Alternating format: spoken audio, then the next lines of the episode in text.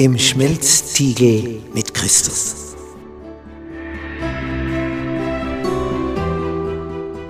Bist du schon einmal in einem Stahlwerk gewesen, wo Stein so erhitzt wird, dass er zu schmelzen beginnt?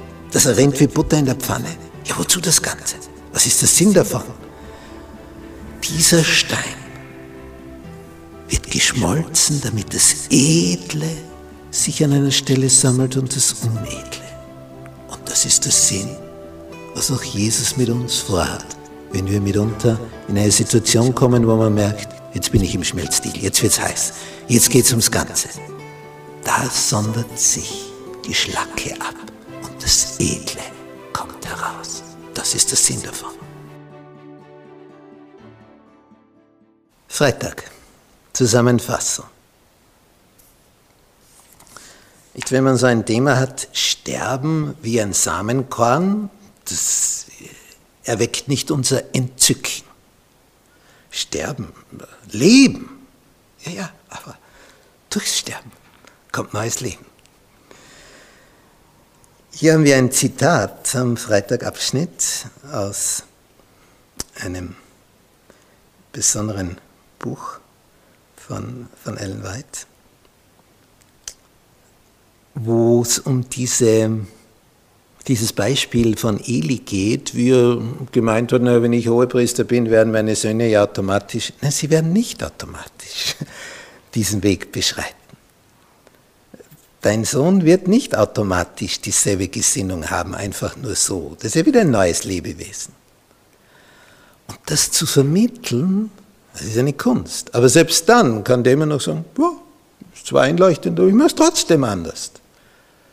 Irgendwann denkt, ja, aber das ist ja dumm. Ja, aber wenn er das halt das Dumme machen will, ne? Selbstbestimmung.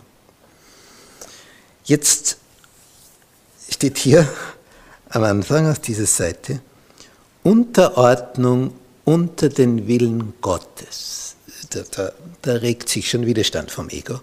Geschieht auf folgende Art und Weise, wenn unsere eigenen Wünsche und Ambitionen, also diese ganzen ehrgeizigen Ziele, die aber nicht im Sinne Gottes sind, wenn die eigenen Wünsche und Ambitionen sterben.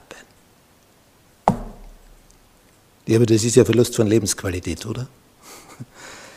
Na, eben nicht. Was hat Jesus da vom Samenkorn, vom Weizenkorn gesagt? Nicht, wenn man jetzt diese Ehre oben betrachtet, wie viele Körnchen da oben sind. Und wie viele Körnchen sind da ursprünglich im Boden drinnen, an dieser Stelle, wo dieser Halm aufgewachsen ist? Eins. Und dieses eine hat sein Jausenpaket, was damit eingepackt ist beim Keim, nämlich das Körnchen, zur Verfügung gestellt und stirbt, damit das rauswachsen kann, mit 1, 2, 3, 4, 5, 6, 7, 8, 9, 10, 11, 12, 13, 14, viel, viel mehr Körnchen drauf. Als das eine, das stirbt. Und das war Jesu Ziel. Ich sterbe, damit viele dadurch gerettet werden können.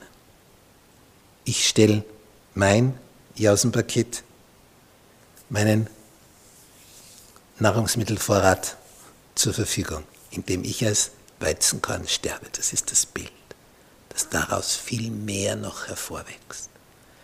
Diese Vision hält ihn aufrecht und das treibt ihn an, sich selbst zu äußern, sich selbst zu erniedrigen, sich anspucken zu lassen, sich ausziehen zu lassen, sich schlagen zu lassen, sich anheften zu lassen am Kreuz.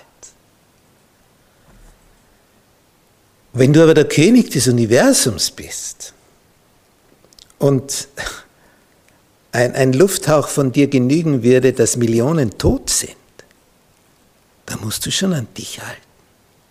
Du hättest die Macht, die alle zu vernichten, die da an dich ran wollen. Und du lässt es geschehen.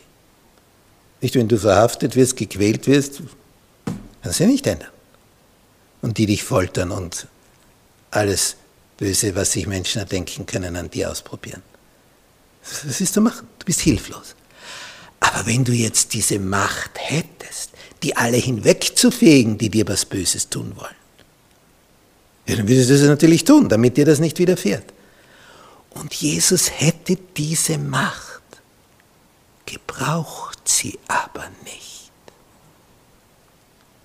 Das ist also so, wie wenn du Appetit verspürst, zum Kühlschrank gehst, aufmachst, mh, ja, vollgestopft mit all den Dingen, die dir schmecken und die du gern hast, und du dann sagst, könnte ich jetzt alles essen. Dann schließt du die Tür und sagst, muss ja nicht. Ich kann mich ja beherrschen. Kannst du dich beherrschen, wenn das so leicht zugänglich ist? Nicht, wenn einer unbedingt rauchen möchte, aber er ist in der Wüste, wo kein Zigarettenautomat ist, und es ist leicht, sich zu beherrschen. Wenn du aber vor dem Zigarettenautomaten stehst und das Geld dabei hast, und dann sagst du, ja, ich könnte jetzt, und dann ist es da. Aber ich mach's nicht. Das ist Selbstbeherrschung. Und das Gegenteil von Selbstbestimmung.